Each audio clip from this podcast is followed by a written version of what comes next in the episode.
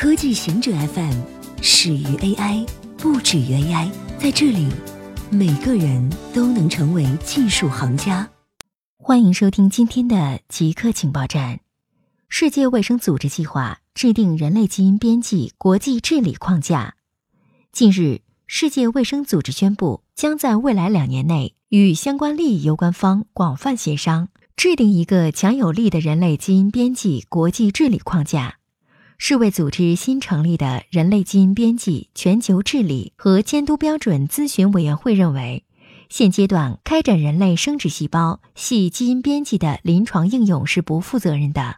委员会未来两年内将与包括患者群体、民间团体、伦理学家、社会学家等在内的利益攸关方进行一系列面对面和网络磋商。就制定人类基因编辑国际治理框架咨询意见。世卫组织强调，这一框架应具备可扩展、可持续的特点，并适用于国际、地区、国家及地方各个层面。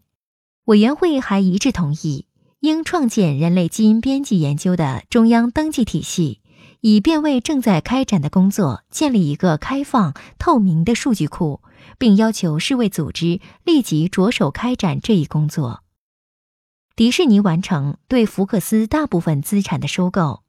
近日，迪士尼主席兼 CEO 罗伯特·艾格宣布完成了对福克斯大部分资产的收购。这笔收购高达七百一十三亿美元。迪士尼获得了福克斯旗下的电视电影工作室、有线娱乐网络、印度的 Star 和欧洲的 Sky 的福克斯股份。以及百分之三十的葫芦股份。此前，迪士尼已经拥有百分之三十的葫芦股份，交易将让迪士尼拥有其控股权。值得注意的是，交易不涉及到福克斯新闻台。同时，迪士尼还宣布合并之后将裁掉多达四千个职位。中国克隆明星警犬以减少训练时间。云南省的科学家正在克隆名为福克摩斯的明星警犬。以减少警犬的培训时间和成本。该项目由北京希诺谷生物科技有限公司和云南农业大学联合进行，得到了相关机构的支持。克隆警犬叫昆勋，其克隆对象是昆明的一级功勋犬。培养这样一名警犬需要四五年时间，花费四五十万元。希诺谷公司希望能实现克隆警犬的大量生产，显著减少培训时间。但公司高管接受官媒采访时承认，克隆成本仍然是巨大的障碍。昆勋目前三个月大，将接受训练，到十个月大的时候开始执勤。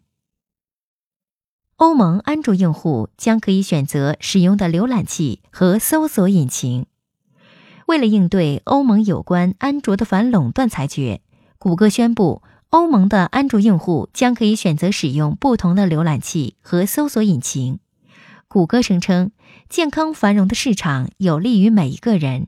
然而，这个选择目前只提供给欧盟用户。目前七月，欧盟以谷歌滥用安卓市场垄断地位为由，对其开出了创世纪的四十三点四亿欧元罚单。谷歌称，在欧盟裁决之后，它改变了谷歌应用程序的授权模式。现在，它再次做出改变。将就使用哪种浏览器和搜索引擎询问欧盟安卓用户。美国计算机科学专业学生的技能强于印中俄。根据发表在美国科学院院报上的一项研究，美国计算机科学大学大四学生的 CS 技能比他们在印度、中国和俄罗斯的同学有显著的优势。研究样本经过了精心筛选，确保代表了精英和非精英的大学。研究人员最终选择了美国的六千八百四十七名学生，中国的六百七十八名学生，印度的三百六十四名学生和俄罗斯的五百五十一名学生。在专业测试之后，美国学生在每一个类别都超过了其他国家的同学。